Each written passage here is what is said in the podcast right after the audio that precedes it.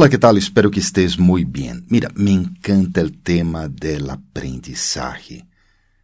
Pero mucha gente habla casi como si fuera un mantra, que es un aprendiz en la vida, o una aprendiz en la vida. Y una frase que escuchaba a menudo era de que no puedo dormir sin haber aprendido algo. Pero, pero, ojo, la sobre el aprendizaje es que no es posible aprender así nomás.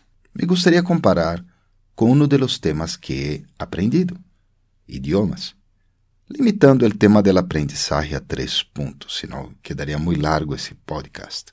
Em primeiro lugar, como sei que aprendi um idioma? Lo sei porque lo manejo em um certo nível plenamente identificado.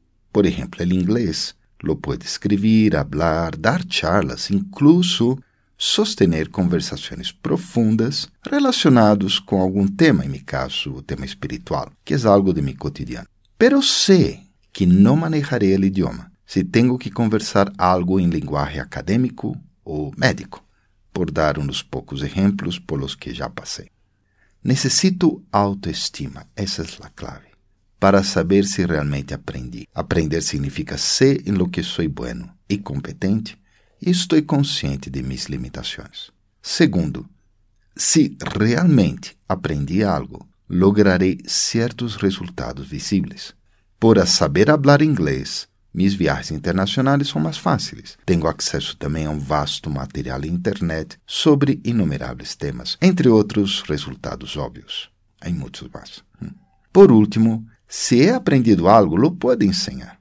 Al llegar a vivir a Colombia, uno de los trabajos que pensé que podría ejercer era enseñar inglés. Aunque nunca finalmente no trabajé en esto, reconozco que con el método adecuado lo podría haber hecho. Porque cuando realmente se aprende algo, se puede enseñar. Y lo hice de manera informal.